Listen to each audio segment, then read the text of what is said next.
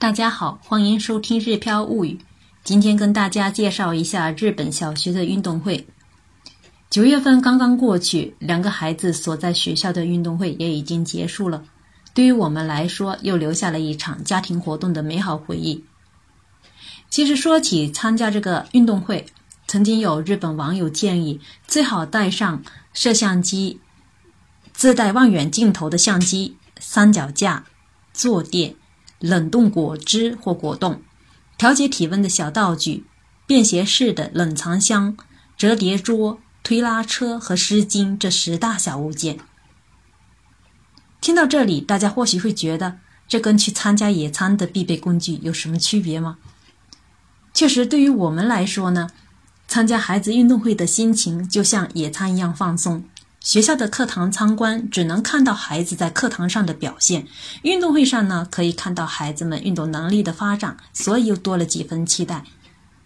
日本学校的运动会一般会选择在父母休息的周末举办。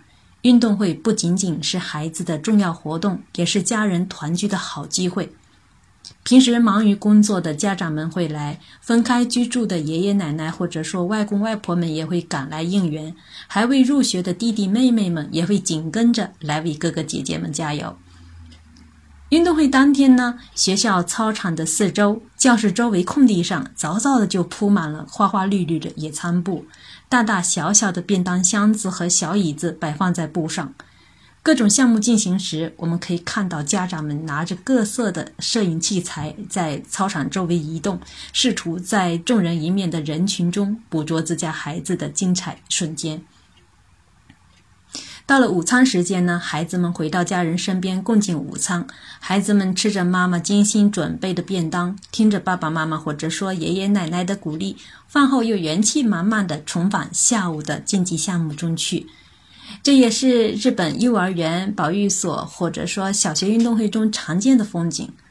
对了，如果同学坐在周围的话，饭后互相交换零食呢，也是孩子们的一大乐趣。因为小易爷爷年龄大，坐在地上吃不太方便，所以呢，小易提议我们回家吃饭，他自带便当。为此呢，我挨了朋友一顿连珠炮似的批评。朋友说：“你们中午去哪里了？怎么只留下小易一个人吃午饭？”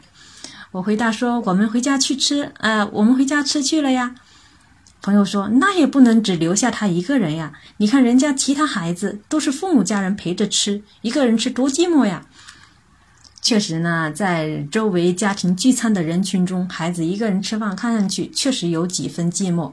朋友怪我们没有好好陪小易，很正常。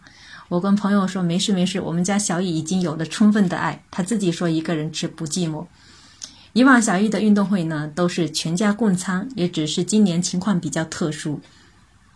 通常运动会时呢，家里都会精心准备便当，让大量消耗体力的孩子们补充能量。每年运动会时呢，小易对午餐都会有要求，希望午餐里能有油炸食品。我也愿意呢，在这样特殊的日子里，让他多吃一些平时不让多吃的油炸食品。近几年呢，日本其他地方有家长提议。将运动会压缩在上午进行，这样就不用准备便当了。但是如果看了运动会之后呢，直接回家的话，我想大多数家长和孩子们都会失去很多很多的乐趣。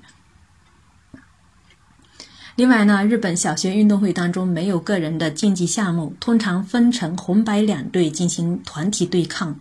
就拿小乙所在的学校来说，除了接力、骑马仗、滚大球等比赛项目之外，还有低年级的团体表演、中年级的社区传统舞蹈表演和高年级的叠罗汉。除了学生对抗之外，还有家长和社区居民参加的项目。那么，这家校同乐的项目是怎么诞生的呢？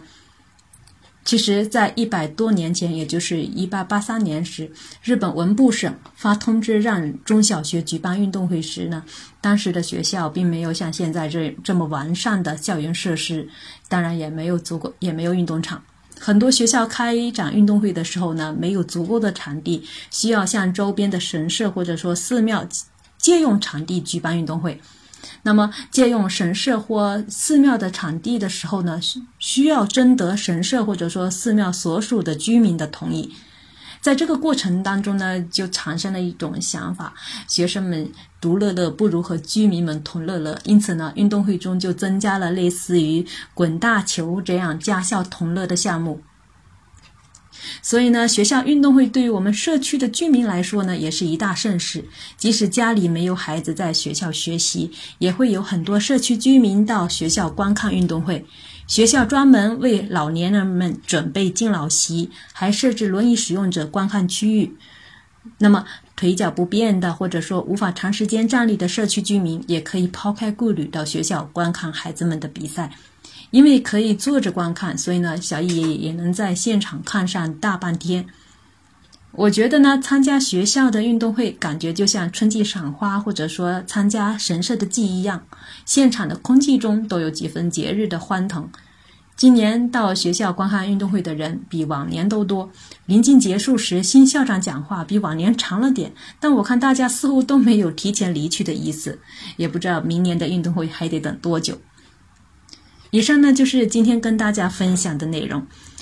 小易曾经问过我，他说：“你知道运动会对我们孩子来说有多重要吗？”确实，对孩子来说，可能每一次学校的大型活动都非常的有意义。我也知道呢，很多家长很忙，但我们还是应该尽量抽时间参加孩子学校的活动，关注孩子在学校的成长点滴。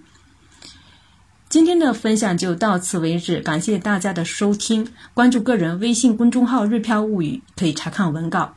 我们下次再见。